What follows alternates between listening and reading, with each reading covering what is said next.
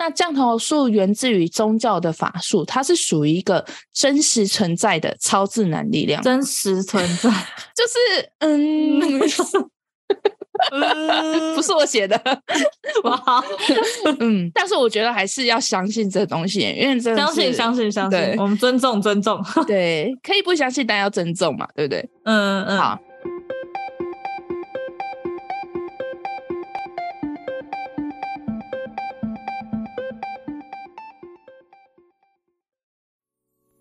，Hello，我是嘎嘎，还有我是米江，宇宙妞妞报。我是这集的宇宙播报员嘎嘎。进入主题之前，要先那个纠错一下。哦，对，要纠错一下，我们聊 Chat GPT 那一集是我们的三十六集，三十六集那集我们因为问 Chat GPT 很多都市传说的东西嘛，嗯问了六个也没有很多啦，但是我们去查都查不到，我们就一直在节目里面说查不到，就有小星星跟我们说，当然查不到啊，因为那个 AI 它是参考了很多网络上的那些东西，然后依照我们所给它的关键字，然后自动生成一个它自己模拟出来的新的文章，嗯，所以那些东西其实是呃未必是真实的东西，未必，因为也有可能有时候会冒出真实的东西。其实就像我们之前讲的，它就是用大数据去编造一个对对对，不存在的故事，但有一些是借鉴，可能真的有存在，只是他讲的没办法知道他到底在讲什么故事，会有一些元素。对，因为其实我也有查到，确实真实存在的，而且因为他们 AI 刚出来没有多久，所以它其实还在学习阶段，嗯我们就不能把它还在学习阶段的东西全部当真。应该也就是说，AI 本来它就是自动生成，它就是无中生有的一个工具啦。这么说有没有比较好懂？就是我们当然会查不到，它就是在瞎掰啦。然后那个小星星有给我们一个参考文章，是 Chat GPT 自动生成的参考文献，真假难辨，不可不慎。大家可以去搜寻这个文章，里面就有举例说，大学生他去搜寻论文出来的参考论文，有一些都搜不到，要不然就是有部分错误的资讯。还没有那么完善，可以帮你对对对对，把这个整个论文写到很正确，这样子是吗？还是什么意思？就是他给的资讯还没有办法到很精准。就像我们之前搜寻，你有没有听过小宇宙？他就会说，嗯小宇宙是什么什么很有名的什么 podcast 节目啊，什么什么什么我们的。不 有名，对，所以他根本就在瞎掰。嗯， 对，好，那这样大概可以讲理得我解们了。心花怒放。笑死！好，好好好，那我们今天进入今天的主题，我们今天要说什么？我今天要讲的这个主题呢是降头。嗯，我想要问一下米江，你第一次听到降头是在什么时候？我忘记了、但是我知道我第一次、呃、知道这个东西是因为电影，就是电视上演的东西。哪一部？我忘记了，降头跟那个虫骨是一样的东西吗？这个我后面会跟你讲。嗯所以你第一次知道降头是降头的话，好像是泰国的电影，泰国的电影。泰国那种恐怖电影。我反而是看港剧知道这个东西的，看港剧就是有一部电影叫做《血胎换骨》，啊、我知道这部，它不就是很多虫虫吗？我已经忘记大概细节，认真的是很久之前看的电影。我先嗯大概简述一下这个电影在演什么。好内容是在说有两个古惑仔在打死黑道大哥的手下被追杀，只能偷渡到泰国避难。嗯在这段期间呢，男主认识了一个降头师，并与降头师的妹妹阿水相恋，但没想到男主心术不正，想偷学降头秘术去用这个。禁术去害人，害他的敌人，嗯结果被降头师发现，要求男主跟妹妹阿水退婚。结果男主施法把降头师给杀了，因为他目的就是只是想要偷那个秘术。嗯他还把他们的房子也烧了。那没想到阿水有发现，就先把那个禁术给拿走了，所以导致男主没有把那个禁术给带走。嗯但是他也因为要去拿禁术，全身严重的烧伤。他最后就是修炼了他们那个禁术叫血胎换骨的秘术去复仇。嗯，你有印象吗？这一部片？我不知道跟我想的是不是一样的，也是那种竞速，然后呢，它是很多虫，然后爬到它身上，然后从它的口啊、眼啊、鼻啊什么的，就是七孔，然后进去它的身体里面，它就从原本一个黑黑的，就是不成人形的东西，然后突然就出现了人的肉体，然后就恢复原状这样。我也不知道哎、但是很多降头术的电影都会有这样的片段。哦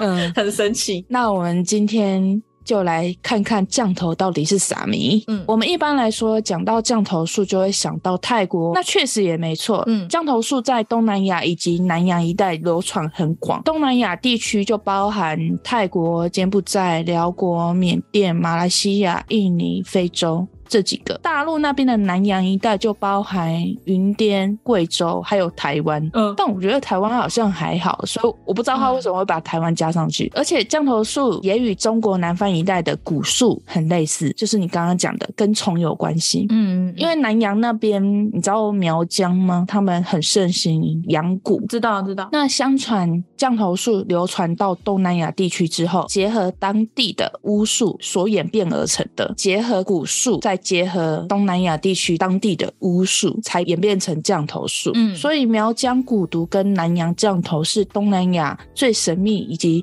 最诡异的两种文化。所以这两个东西其实类似， 我觉得可能是同出一脉，就是同个祖师爷。对这两者的区别呢，就差别于养虫玩虫的。嗯，对。那降头的话，它是念咒玩符的，哦，其实也就都是诅咒一派。哦就是黑魔法 啊啊。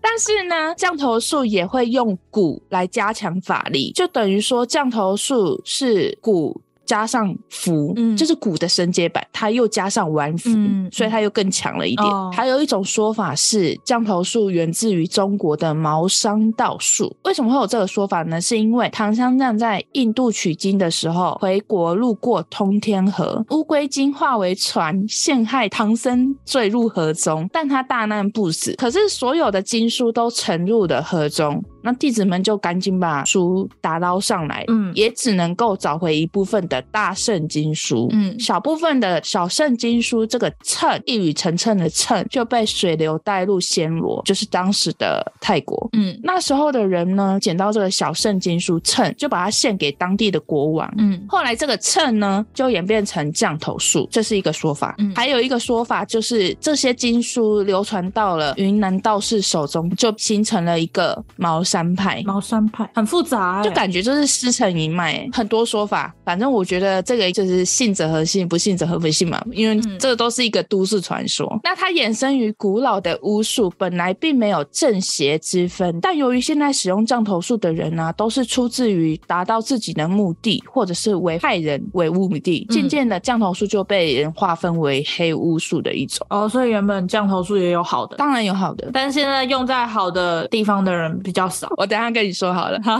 那我先来讲一下降头师的三字解析。 三次，降这个字、嗯是指施法所用到的法术或者是药蛊手段。嗯那嗯头这个字是指被施法的个体，嗯嗯，人头，对对， 包含被施法者的生辰八字、五行命理、嗯，姓名、所在地点、常用物品、身体部分关联物，例如是毛发、指甲。一般我们找降头师下降的目的，不外乎就是为了钱财、利益或者是感情。但不管你出于什么目的，你都必须先拿出对方的生辰八字。嗯，那么为什么一定要生成八字呢？因为这类的降头术通常会对受降之人造成某种程度的伤害，嗯甚至会丧命，属于不折不扣的邪术，所以一定得拿到对方的生辰八字，就是要用对人，你一定要对的。如果你错的话，嗯那就是诅咒到别人嘛。对对，降对人，那如果你没有拿到对方的生辰八字，你的降头的威力也会大大的减低，或者是根本嗯无法产生效果。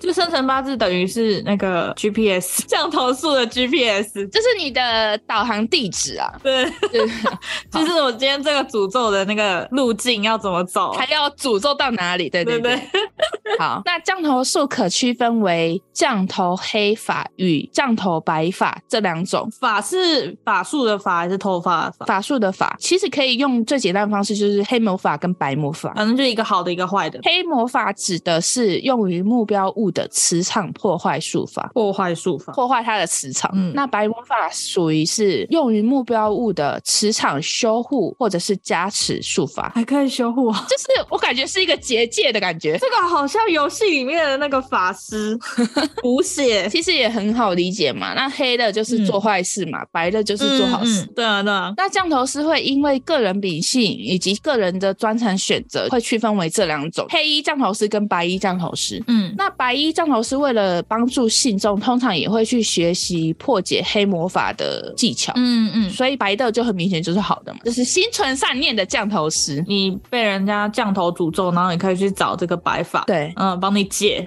我觉得很难说哎、你怎么知道它是那白色还是黑的呢？有一些降头师会不会他黑跟白都修啊？我刚刚前面讲了，它就是会因为个人的秉性跟个人专长选择。其实他们的术法应该都是会的，只是黑的他就是会去选择帮助别人害人，或者是他会自己去害人。就是没有那种今天我可以诅咒别人，但同时我也可以帮人家解。可以啊，但是通常你只要去害了人，就是算黑的。嗯，对但是好的就会一直都是好，他不会去害人。好的，就是秉持有良心的那一种。嗯嗯，那降头师的原理呢，主要在于三点。第一点是药理的运用，嗯，第二点是精神的运用，第三点是宏观联系的运用。那其中宏观联系就是降头术的核心。宏观联系是哪几个字啊？宏观就是，嗯、呃，宏是那种要怎么讲？宏大的宏，对对对，然后观景的观。嗯那宏观的意思呢，就是用宽广的角度去观察，嗯注重对整体的理解跟掌控。例如说，做生意要有宏观的视野，才能体察到大环境的细微变化，洞察先机。嗯所以这样大概能理解，就是这个宏观到底是什么样的奇妙东西。那这个无形的联系呢，非常微妙。将这个世界的人与所有事物都串联着，那最能体现联系的话，应该就是动物，尤其是狗。嗯就像警犬能透过嗅觉闻到嫌疑犯的味道，然后不远千里的找出这个罪犯。嗯那可是狗狗真的是透过味道去找出人的吗？因为气味会因为风或者是大气的运动会被选得无影无踪，更何况它是。千百里的距离，所以它真的是因为嗅觉可以找到那么远的人吗？他还是有一种自己那些动物的直觉吧。就是还有一个例子哦，就是狗狗被主人丢到千里之外，嗯隔山隔水的，可是狗狗最后却还是能重新找到回家的路，那它的依据是什么？嗯，信念跟直觉，信念是什么鬼？这是信念啊。狗狗在闻到气味之后呢，就已经将这个东西定位了。嗯它这个原理，我觉得应该就是天生的宏观联系以及强大的嗅觉，所以狗狗才有嗯办法靠着鼻子找到这个东西。嗯嗯那最高境界的降头术呢，就是对这个个体联系的精确把握。嗯透过八字、姓名、所在地点，就可以勾画出个体的定位在哪里。嗯如果他身上有他的毛发、指甲，或者是他有对方的常用物品的话，他更是可以直接建立无形的桥梁，就可以完全直接定位了。所以说这个降头师强不强，在于就是他的 GPS 定的准不准。他的天线长不长之类的，就是如果你不准的话，可能就没有什么效果，没有什么感觉。我觉得这个东西真的是很微妙诶、很难说。那王狗找的那个是不是 GPS 不太好？大家可以去看一下王狗他最新的影片，他就是去请降头师对自己下降，我觉得他真的是猛人一个。可是他的那个降头师 GPS 不准。我觉得还是对他有点影响的，因为等我后面会说一些就是被下降的影响，我等一下再跟你说。那我先把这个讲完。嗯所有事物中处在宏观的联系，影响最突出的就是趋势。所谓的趋势，就是一个物品的象征意义、符号或者是伸展趋势。例如说棱角趋势，就比如说在床头放了一个尖锐棱角的物品，直接对着人体。嗯长此以往呢，被这个棱角生长的趋势所指的人体部位就会产生病变。嗯，你懂这个感觉吗？之前讲说在办公桌下面放金字塔 是，哦我觉得有关联哦，甚至是说，我们台湾不是有一种说法说，就是床铺不能摆在那个嗯，那个梁柱下呃面，梁柱下面，也会对自己造成影响。所以我觉得这是有可能的哦。尖锐物品其实并没有直接造成物理接触人体的伤害，那为什么人体会有强烈的影响呢？原因就在于趋势。这个太难理解了，这个是要凭空想象，这其实没有科学根据吧，这是一个概念。没有科学根据，但是我觉得就是宁可信其有。对，这是一个概念。嗯，但是也不能说它不对，因为确实很多事情就是因为这些概念而发生的。可能真的是玄学的一种，无法解释。对，我觉得是玄学哇，玄学 这个词哦，嗯，还有一个举例哦，就是比如嗯在古代邪教诅咒中最常见的就是木偶贴上他的生辰八字，然后去，对对对诅，咒然那后个钉人钉子，对对对对。咚咚咚，那实际真的有没有影响吗？我觉得还是有的欸，因为毕竟你的生辰八字不是说哦 欸 钉头就头痛，钉肚子就肚子痛，很可怕哎。你放了你的生辰八字跟你身上的一部分，那个小人其实是代表你。哎，就跟我们常常说，我们手上戴一个红线啊，还是戴一个什么佛珠啊，戴久了，如果它断掉了，就表示它帮你挡煞了，对对对之类的。就是我觉得哇好玄妙哦。好， 但是我这边还有一个未经证实的说法，降头术其实是一种控制脑波精神术，只要让中降头的人呢服大量的维他命 B 群，增强他的脑细胞的活动力，自然就能嗯摆脱施降者的精神控制。 其实就是要你意志力够强的意思啊、我也不知道， 那会不会也其实也是一种是一种催眠？哇，这全部都可以连贯在一起，好可怕！哦对对对，那换句话说，就是维他命 B 群是破解降头术的特效药，就是你可以在药局买到，居家旅行的必备良药。原来降头术是一种病。没有，它是增加你的活动力，增加你的脑细胞活动力，才哦还有能药可以治摆。脱控制。这是未经证实的、啊，不要乱来哦。 反正维他命 B 群你可以没事也可以多吃嘛，就对，嗯，不以不要多吃，不能多吃，适量好 吗？适量，不要误导人家。不是就是你可以持续的吃，不是像那种对对药对，保对养品它是保健品，不要多吃。 那我们现在来讲说，要如何知道自己是否被下降头？就像我们刚刚讲的玩狗的嘛，我觉得它嗯可能真的是有一点影响、欸，因为像第一点，你可以自己对镜子检查你的脸色是不是有发黑，就像我们常说的就是印堂发发黑什黑么，对，嗯这是第一点。那第二点呢，就是你的上眼球会有直线或者是横线，上眼球眼皮翻起来的上面。哦，会有红血丝，不是，是会有直线或者是横线，真的假的？很明显的。我现在自己来看一下。靠，你又不会被下降，这是被下降之后才会有的。好哦，那我来说一下，直线是暗灰色的，代表你中了符术；嗯，那是深黑色的话，就是代表你中了降头术。哦，所以它是黑色、灰色，但它不会是红色。红色就是红色就是你的丝。哦血丝而 已， 好，然后或者是你上眼白布满了黑色小点，就是中了蛊术。哦，好恶心哦！所以从眼睛可以看出来你到底有没有中蛊。那第三点就是你晚上会很难入睡，还会做噩梦。嗯不，觉得网狗好像有一点吗？因为他说他晚上都睡不好。可是我刚刚说玩狗的那个降头师 GPS 不准，是因为那个时候玩狗要求降头师是看鬼做到的事情是可以看到鬼，对，我觉得对他还是有影响的，就是他对可能身没体有，还是有影响。就是那个降头师可能宏观联系没有那么强大。 他说我尽力了啦，做是有做，但是有没有效果不一定。哎，你只要讲了这句话，你就跟你没关系了呢，你懂那意思吗什么意？就是。哦，反正我是做了，但是我 GPS 不够强，有没有效果我就不知道。这样，有没有效果真的是未知嘛？嗯那嗯，第四点的话，就是情绪起伏或大起大落。哦，第五点呢是身体会出现病变，例如掉发啊，或者是身上长那种类似疹子的伤口。莫名其妙的抓痕，抓痕应该是你家猫抓的吧？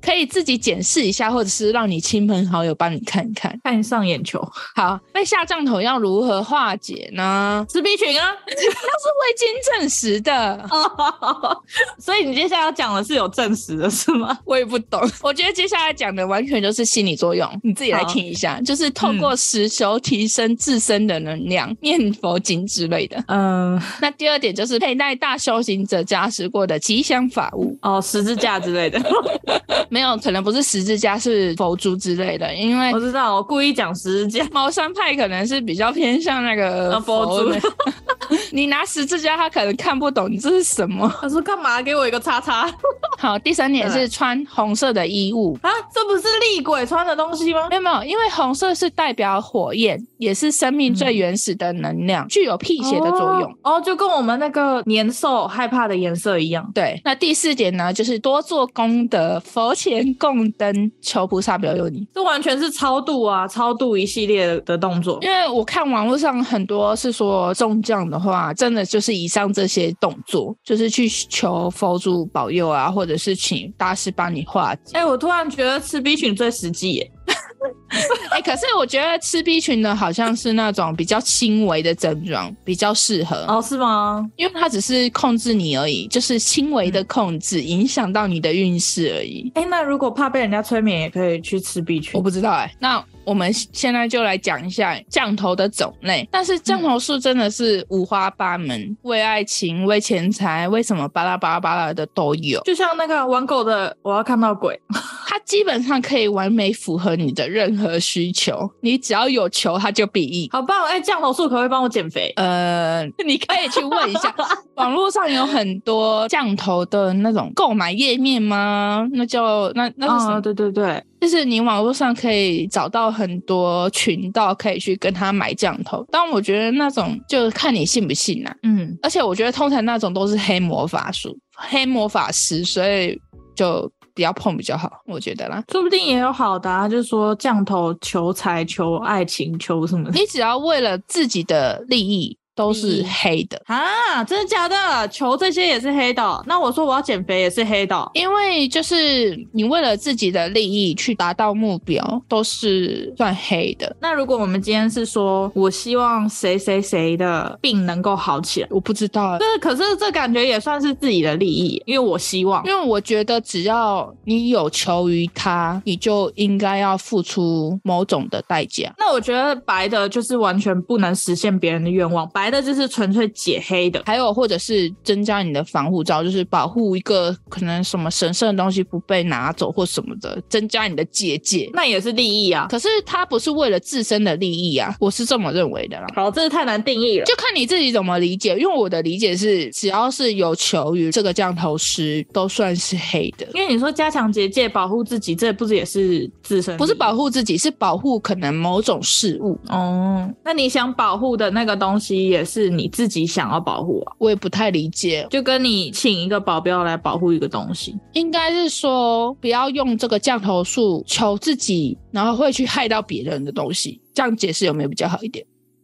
那是不是就说我想要减肥？你这个就是你可能要去咨询一下那 个，他可不可以帮到你这个忙？但是我觉得 他说可以，我直接让你食不下咽， 直接让你吃虫，我跟你讲。我直接让你食不下咽，然后每天晚上睡不好，保证你瘦。那种东西真的太玄妙了，我们也没办法给你解答。网络上嗯很多说法，如果有兴趣的话，你们可以深入的调查一下。那降头术呢，不同地区有不同的分类以及方法跟名称，例如说。台湾的是叫灵降、骨降、混合降，混合酱是什么？伏法跟骨混合在一起的混合那降，不就是降头吗？但是每个地方的说法不一样。嗯香港呢有升降、药降、伏降，升是声音的升，嗯，但它并不是言出法随的，不是那种，它是嗯也是一种降头的方式，只是他们称为叫升降。嗯马来西亚呢是药降跟飞降。飞是哪个飞？飞上天空的飞，好，泰国的降头术则是什么都有，例如安以晴降、守恒降、飞针降、鬼降、病降、死降、飞头降，这么多，因为它真的五花八门太多了，所以我就是只讲几个比较有名的。嗯第一个我讲的是药酱，药酱呢是和苗疆一带盛行的放蛊非常类似。苗疆一带的女子呢，会将蛇、蜈蚣、毒蜘蛛、青蝎子、癞蛤蟆。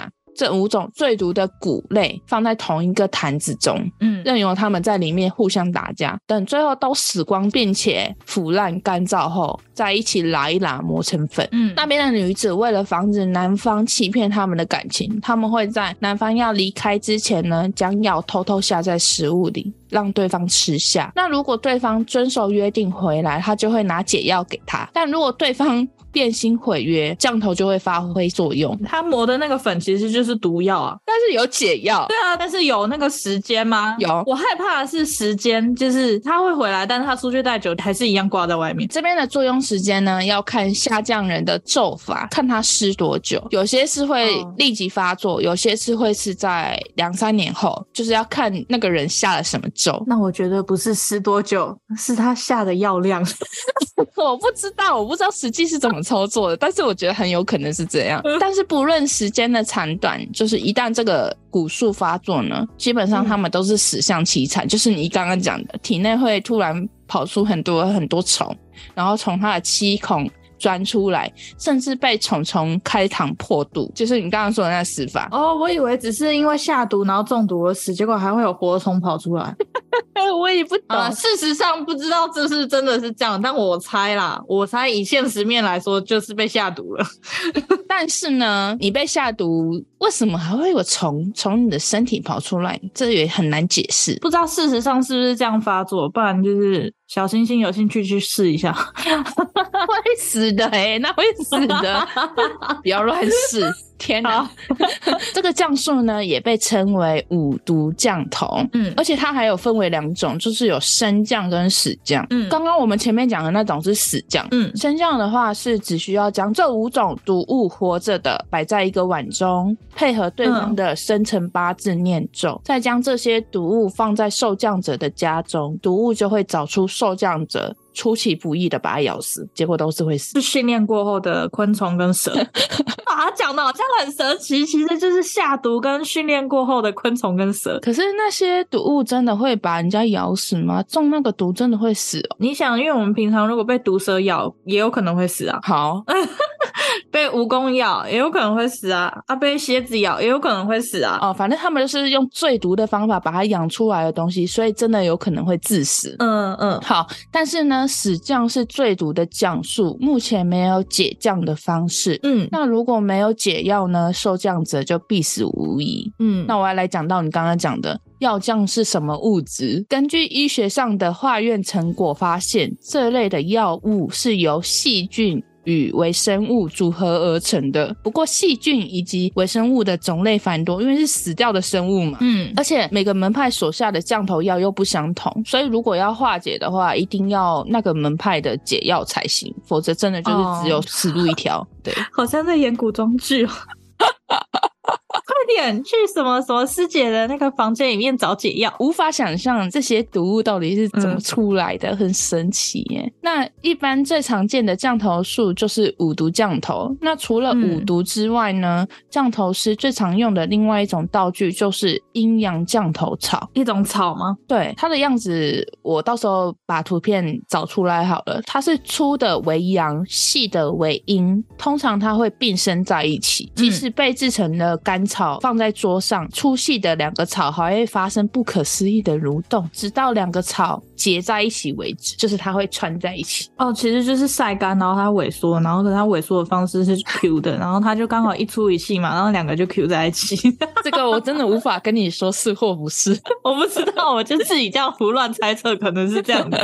我现在要把你讲的一切东西都合理化。好，被下这个草的话呢，它会在你的身体偷偷生长，直到它达到某个临界点之后，它会以惊人的速度衍生。这个时候，受降者会发烧。接着它会发狂而死，而死翘翘的时候呢，阴阳草会透体而出，死者的身体也会变成像稻草人一样。哦，怎么办？我想到怪医黑杰克里面有一集就是，哎、搞不好他也是被 OK 像降头啊，对不对？对对对对，哎、可是这个草是真的存在哦。有人有放照片哎、我真的没办法告诉你，你有去查它的维基百科，它是不是真的有这种草？没有，因为我觉得这个草就是有点以讹传讹的感觉，好像没有那么你神就奇。是跟那个天山雪莲一样神奇吗？啊、 对，而且这个降术也被称为绝降，就是中降者基本上只能等死。因为没办法开膛破腹帮你把那个植物拿出来就，是发现的时候，基本上已经来不及了，因为它已经遍覆你的嗯全身了。 它已经从你的血管啊什么有的没的都已经开始长。我在整理这资料的时候是没有看到有范例，就是阴阳草的范例。你说从人体找出来的图片吗？嗯，但是我有看到其他的，就是有真的啊，有玻璃的，嗯，这个就是相信的就相信嘛，不相信的你可以想要例行体验的话，你也可以去不要不要不要不要不要不要，要不要！ 我们这一集一直在乱来。就没有办法跟您说是真的还假的啊。但是真的是有这种说法，嗯你你就是想要那种求一个真实的话，你可以来告诉我们嘛。就是是学习网狗的精神。我不敢。 好，再来就是飞头降，飞头降是所有降头术里面最神秘莫测也最为恐怖诡异的降头术。哎、之前我们去看展览的时候，有一个飞头的女鬼，跟这个有关系吗？你看的那个是应该是跟我想的一样吧，就是一个头，然后身上会有、嗯下面都内。脏啊，对对对，嗯那嗯就是这个。哦嗯我们来实际了解一下这到底是什么。嗯降头师会利用符咒对自身下降，让自己的头颅能离身飞行。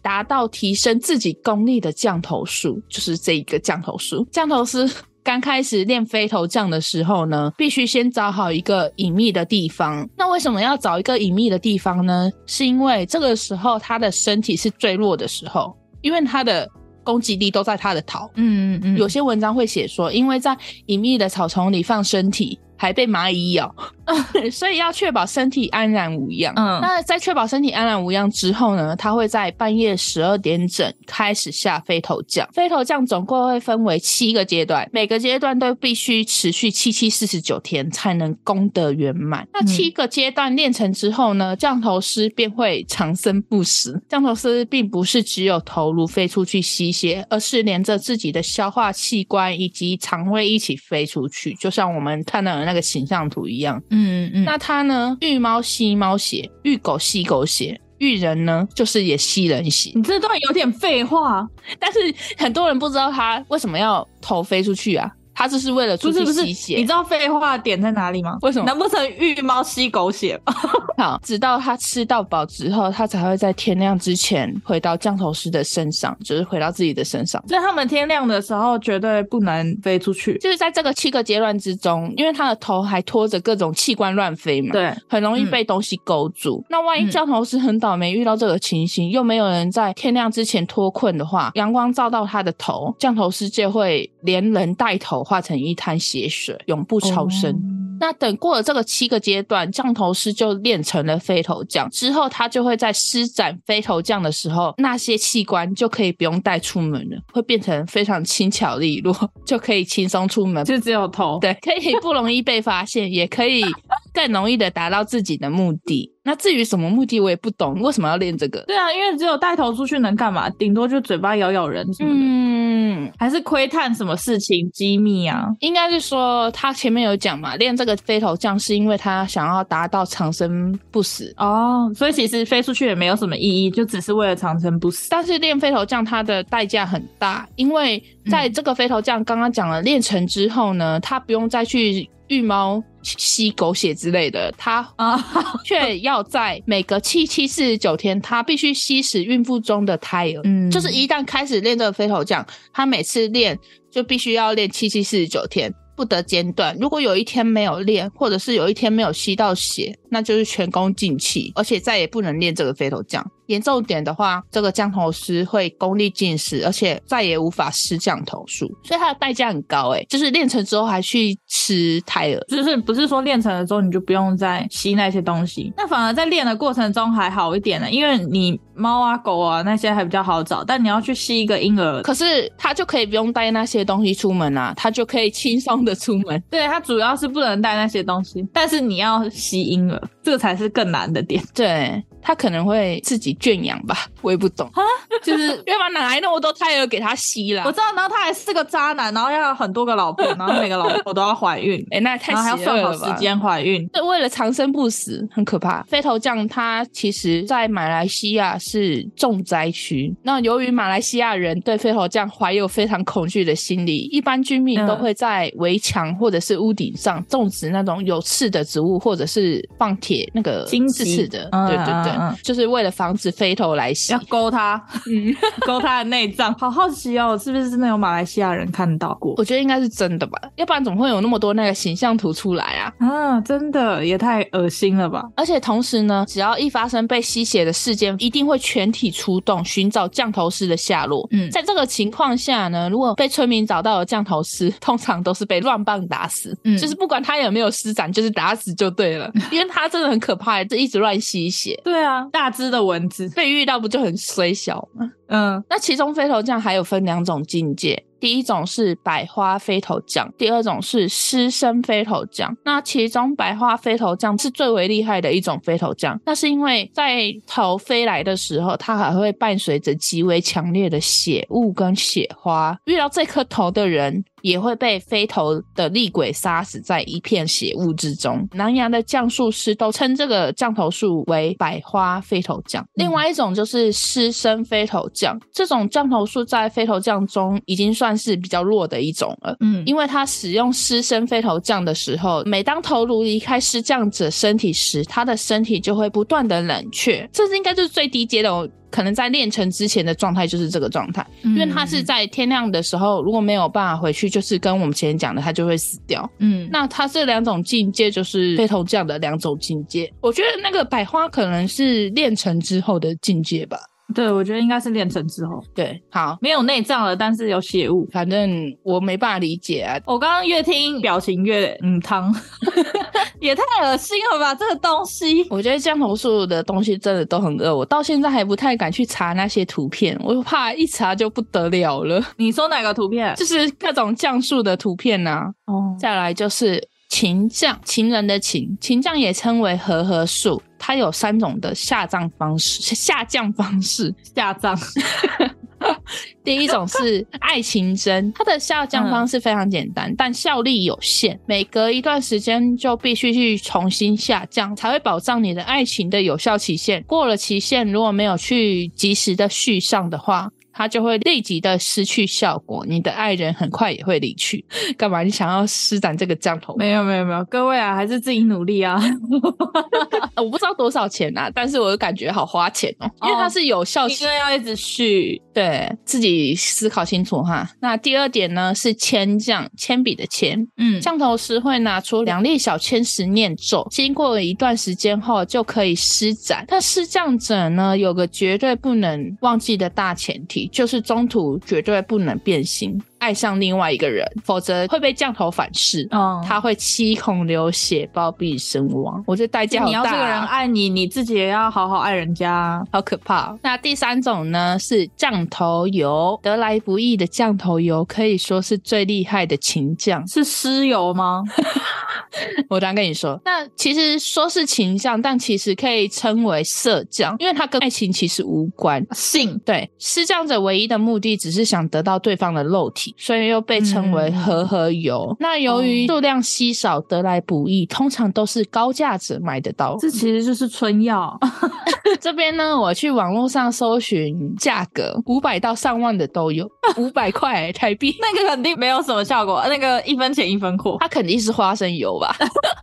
然后想买的话，可以在网络上购买哦。好就是使用后再来告诉我效用，谢谢哦。 我很好奇，嗯那到底有什么作用？ 你先告诉大家有没有什么副作用，好不好？目前是没看到副作用，但是我觉得那个东西好恶心哦。等一下跟你说，我现在把再说完。据说呢，降头油的效果奇佳，只要轻轻的把油点在对方的身体任何裸露的皮肤上，没多久那个人就会丧失理智，任人摆布。醒来后呢，还会不知道发生什么事我。帮你抹个护手霜。反正就是上好的迷魂药。嗯那我这边就要来说一下和合油的制作方法。对对对，成分成分。制作方式呢，相当的不容易。首先，降头师必须先找一具刚下降，哎，刚上 刚下葬没多久的女性尸体，哦，一定要女性而。且必须是在十四天之间死亡的。嗯嗯，那个女性呢，必须年满四十九岁以上。有经验的姐 姐。是什么鬼？ 挖出尸体之后呢，降头师必须待在女性尸体旁 边，念足七七四十九天的咒语，不可以中断。那到了四十九天之后呢，降头师扶起尸体，用容器去接他下巴留下来的尸 油， 哦，我不 是下体哦，我然后变成所谓的降头油。以为是下体耶。 我刚刚听到“下”字打它的开头的时候，我想哦，下下体。巴啦！你怎么这么污秽啊？这个狼虎不之是耻人家啊我这的个天是情欲的和和友哎、是什么狼虎之耻啊！真的是好， 所以说每一瓶降头油都是每一个降头师的辛苦结晶，闻了四十九天的尸臭，然后念了四十九天的经，然后卖五百块。 那些姐姐也很辛苦，好不好？降头师也很辛苦，但是姐姐她已经 pass 了，所以可能感受不到辛苦。但是我觉得降头师真的好辛苦哦。哎、 一次九天的尸臭、哎，很可怕那味道。 戴 N 九五。呃，所以这个东西你敢用吗？我觉得敢用的人都很猛哎、不是，你知道那个不是用在自己身上，可是你要跟他那个那个，你会碰到他，那就抹在一个你不会碰到的地方，你要怎么抹在他身上？是不是要先拿？哎、不对，背上。而且你要怎么抹啊？你抹在自己手上不就也会中招吗？哇哦！哦，我可以戴手套吗？你这样意图就很明显。哎、没有，他应该要做的像风油滚精他珠们那样有滚珠，好像有哎、网络上搜的都是那种像那种精油类的包滚珠装。我的天，这东西不要乱用！我的天呐、它是一个 各位降头师，如果你们要出和和油的话，请记得用滚珠 瓶，不然我们不买。我觉得这东西好可怕哦。再接下来我就讲灵降，降头师会用自己超强的意志力让下降者产生幻觉或者是心思催眠，催眠，嗯，这有点类似，就是会产生幻觉，它会搭配大量的符咒做辅助的效果。威力强的话呢，可以控制那个人的意志，做出不符合那个人的行为模式的事情。这其实跟我们坊间的符法很相似。嗯嗯，但是大多数的很多降头师都不喜欢用灵降，因为只要被人家破解，能量的反扑是非常强烈的，所以只要降头师下了灵降，基本上那个人就是会死路一条，除非遇到高人才能破解，逃离对方的掌控。你这样感觉很像是那个风水，就是像我们刚刚讲的，可能真的是师承茅山派，因为茅山派不就是很多那种道士做法啊，奇奇怪怪的东西。嗯嗯嗯嗯。好，那飞降呢是降头术比较高级的法术，具有很大的杀伤力。它有镜降、玻璃降、动物降，好像在讲什么很多这种酱料的感觉。飞降呢，只要有你的生辰八字，或者是你身上任何一件衣物、鞋子、首饰，降头师就可以在那个物件上施法，或者是降头师跟你说句话，朝你笑一笑，送你一样东西，甚至是请你去喝一杯茶，或者是请你抽一根烟，都可以让你在无形之中中降，很可怕、欸。我从今天开始把自己关在家里， 烦死了。例如说，如果他要施展玻璃降的话，他就是得到你的生辰八字，或者是你你身上任何的物件，取到后就可以立即施法。初期呢，你会像平常没有两样，但是过一阵子你会开始胃痛，痛到去医院检查之后呢，照 X 光你会发现整个胃部都是玻璃。好恶心！真实性不知啊，但是很多人说有照片，然后我是不是 P E 的我就不知道了。再来是写咒，降头术中就是需要置人于死地的降头术都会需要这个加强仪式，需要用到降头师的血。若是他施展的这个降头术被破解的话，降头师会遭到很大的反扑，所以道行不够的降头师会死掉。所以一般降头师他们都不愿意施展血咒，所以血咒这个东西基本上就是你施展一个降头术，它会帮你加强这个咒术才会需要用到的一个法术所以。它只是加强，它并不是特定的法术。对，但是一般的降头师都不敢用，因为会死掉。嗯接下来我想讲一个马来西亚还蛮有名的都市传说，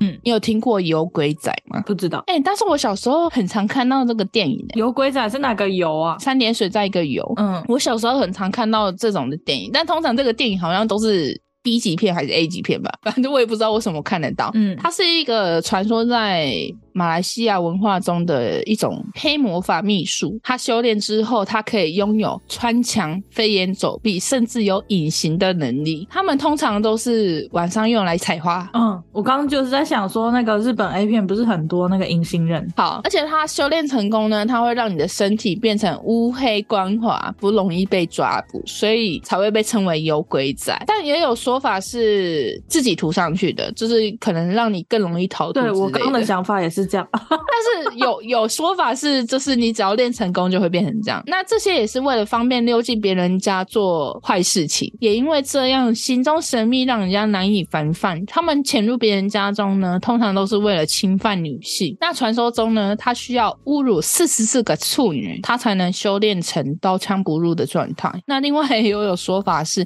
只有处女才能看到他们的真身。对于其他人来说，他们是隐形的。还有一种说法是，要修炼这个法术呢，它需要跟邪灵交涉，交涉成功之后呢，才可以练成，而且必须在香蕉树下修炼一百天。香蕉对，香蕉树跟香蕉有什么关系？我觉得香蕉树在那个时间的乡间呢，好像对他们来说是一个噪音的树、欸，就跟我们的榕树一样。我不知道是不是一样，但是可能马来西亚他们那边比较多香蕉树吧。嗯，对他们来说，那个树很容易有一些阿飘，因为很多的都市传说都在香蕉树下面有，而且都是那种不好的传说。嗯在一九六零年代那个时代啊，有鬼仔是最盛行的年代，那时候很多那个女性都被侵犯，就是在那个时候发生连环的强奸案，很多人猜测是有人想要修炼有鬼仔的法术，所以才会犯下那么多罪行。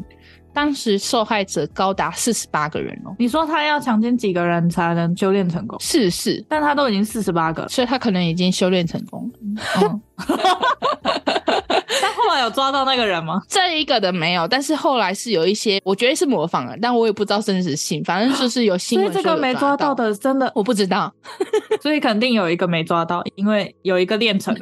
我觉得这个东西真的就是都市传说，看你信不信。但是又有很多人有亲身经历，而且受害者他们是案发当时是完全不知道发生什么事，当他们醒来之后才发现他们的裤子跟内裤都已经被脱了。到医院检查，医生也证实他们曾经遭到性侵嗯我觉得很难说这东西。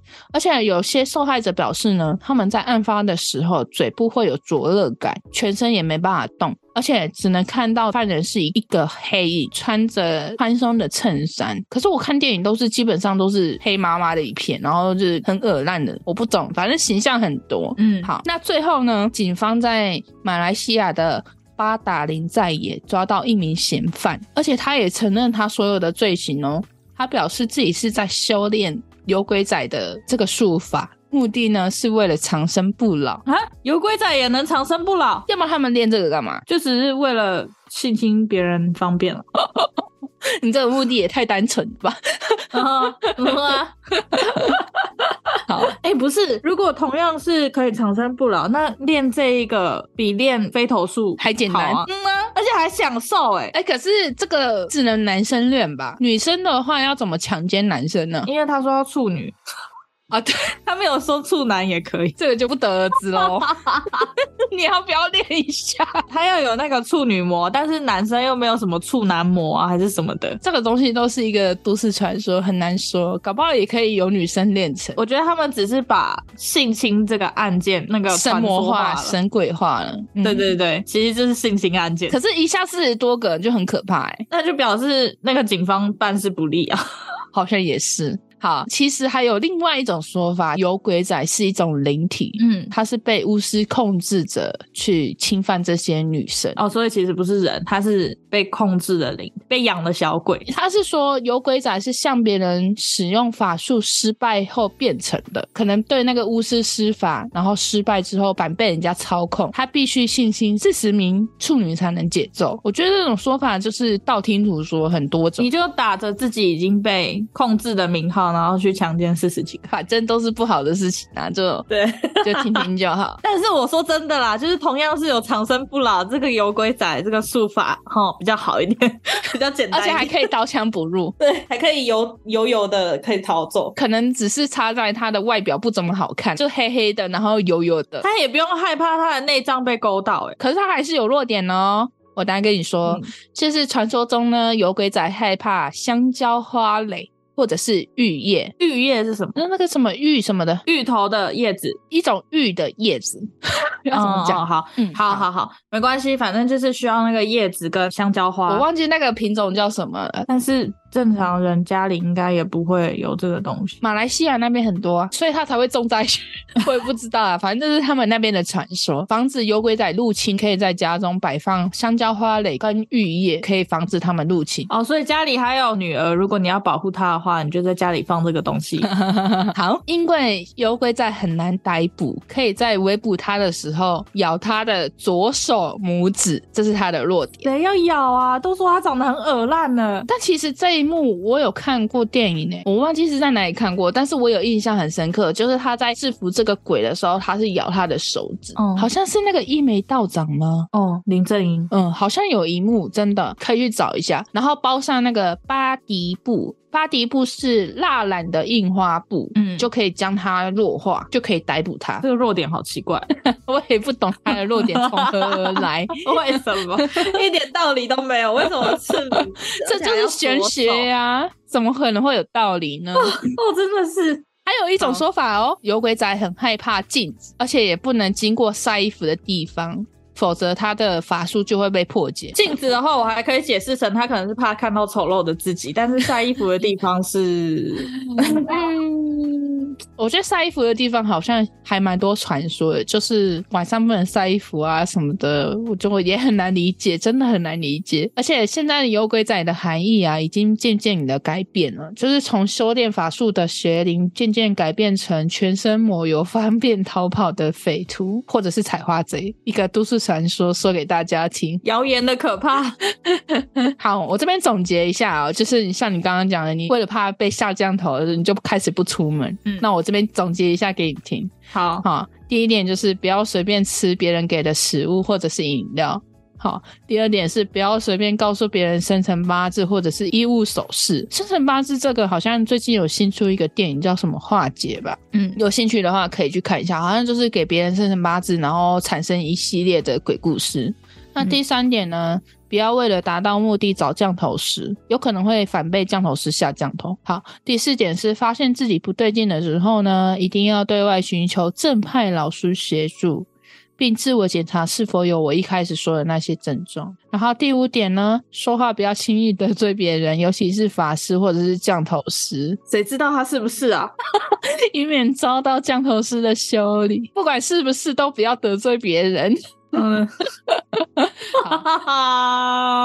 好难 哦。第六点是不要踩到别人的利益，要学会客观的态度面对。好，就是教你做人的方法。放屁啊呀、笑死， 只是给你们一个建议啊，良心建议。我看完整段，良心建议真的是要就是小心一点，因为这你没办法知道那些坏人到底会不会对你做这些事。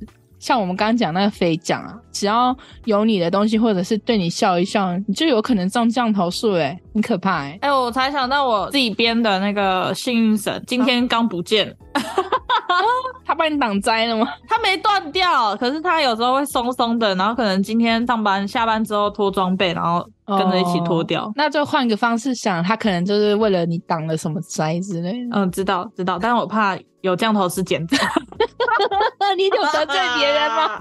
啊，我不知道， 笑死我！有时候我不觉得得罪了，但是他觉得得罪了。 好，以上呢，我大致就介绍完了，因为降头术实在是五花八门，讲都讲不完，而且这个水啊，水之深，真的是我也没办法去很专心的研究这东西，因为真的我看得眼花缭乱。而且，因为人的欲望是永无止境的，你只要有嗯欲对望，就会有更多稀奇古怪的降头术出现。嗯，那其实我也不清楚实施这些降头术会有什么后果，但我自己是认为，嗯，就像我前面讲的，只要是黑的，为了自己的私欲的，都不会有好下场。嗯就是你有没有听过一句话：“出来玩的总要还的。出来混总要还。”嗯哎、我最后有一个很好奇的问题，嗯，他们这些降头师，他们是你说是自己修炼，所以他们也有可能就是认师傅什么的。降头术呢，它既可以害人，也可以救人。嗯因为它是一种秘术，它不能随便的公开传授。嗯所以嗯嗯关于修炼的方法呢，多数不知其详。据说基本上的方法是：第一个是静坐修炼，第二个是日夜念咒，第三个是月夜要拜月。念咒、练术，吸收日月精华。第四种呢是天黎明之前呢念咒拜神招鬼。那第五种呢是修炼各种降头的方法，以及道德的修养。以上的方法，如果你修炼得当，便可以成为一个德高望重的降头师。那成功的降头师，因为他已成正果，所以他的良心是永不泯灭的，不做害人的行为，而且他专心救人，为人医病，隐居山门。不做那种有脚和尚的。如果中了降头术的人呢，需亲自前往求他朗解，反正就是化解啦。嗯那相反呢，如果修炼不成的降头师，只因为善与恶的一念之差，就变成修炼害人的降头术。所以我觉得，就是像我们前面讲的，自己的心正不正很重要。嗯，看他的选择了。因为通常你去帮助别人害人，或者是帮助别人达到他的私欲的话，通常都是会给钱，可能就比较好赚。可是如果说帮人私欲，因为私欲这个东西很难定义嘛，嗯，我自己觉得很难定义。他如果只是有多那么一点欲望，然后帮了这一点小忙，他可能就变黑的。所以我觉得可能要当完全正派的那个，刚刚你说的白发，嗯，我觉得很难。所以白发应该少之又少，非常稀有。不太会定义这东西啊，但我觉得就是，如果是那种会危害到别人的话，应该都是算黑的。因为像你刚刚讲，如果减肥的话，我就觉得还好，嗯，可能达到一些小愿望，不会去危害到别人的，我就觉得还好可。是这也算是一己私欲啊，所以真的很不知道怎么去定义那个东西。不知道他这个业果会不会降在你自己的身上，对啊，所以无法理解。这个东西最好还是不要去碰比较好。最好最好的就是你就遵循自然的法则，你什么事情都自己努力吧。对啊，对啊，尊重命运的结果，然后不要去强求太多东西啦。像那个爱情的那种，通常都是已经违反一个人的意愿了，然后就是强制他要跟你在一起啊。因为像泰国很多鬼片都是那种，呃，比如说这个女生很喜欢那个男生，结果那个男生不喜欢她，但是她去下了这个降头术之后呢，那个男生确实喜欢她了。我记得有一个片段是那个男生最后是我忘记是什么原因死了，但是他连做鬼还是跟着那个女生，因为他下了那个降头术。而且你不觉得他不是真心自己真心喜欢你的那个感觉还是很差吗？他可能不在乎啊，只要他有陪在旁边就 OK，啊，那我觉得你也只是要他的人，不是要他的心。可能真的很帅或很美之类的吧。 对对对对对对对，好啊，那我今天大概以上就是差不多这里。你还有什么不了解的地方吗？ 没有了。因为像你刚刚讲的说，有没有那种专门学这个的？是真的没有，就顶多你自己去求他教你或者是什么的。但我觉得通常要学这个要求应该要很高欸诶、因为万一你真的你能力很强，但是你没有那种善念的话，很容易造成很多那种不好的事情发生。而且我觉得可能跟佛法那些一样，就是佛法他们需要什么佛缘嘛。那你 嗯， 需要缘降分头术也需要缘分，不是人人都可以当。啊，对然。后就跟那些鸡童一样，也是嗯要神明钦定。还蛮有趣的哈，而且我查了这个就发现好多蛮有趣的话题，像那种古曼童，我也很想要了解。我们下次来讲一下好了。你要学老高一样，就是我们下次做一集古曼童， 一直挖洞给自己。 反正填不完，我的那个我的死龟酒现在越来越满，我也不知道到底怎么生成的。我也是不知不觉的写了很多东西。 就自己有兴趣的东西好多，然后就一直讲不完。但是就是我们时间很多嘛，就慢慢做。嗯，我们今天就分享到这，你还有什么要补充的吗？没有了。那我们最后就感谢小星星们收听到这里。希望小星星们到各大平台帮我们五星评论，让小宇宙有更多的星星 哦。同时，我们有很多的 podcast 精华影片都在小宇宙的 YouTube，也别忘记追踪、暗赞小宇宙的 IG 及肥布哦。 每次讲到这都好笑 OK，我是嘎嘎，拜喽，我是米江拜哦。 拜拜。啊 打了一个大嗝，是怎样？呃，一口气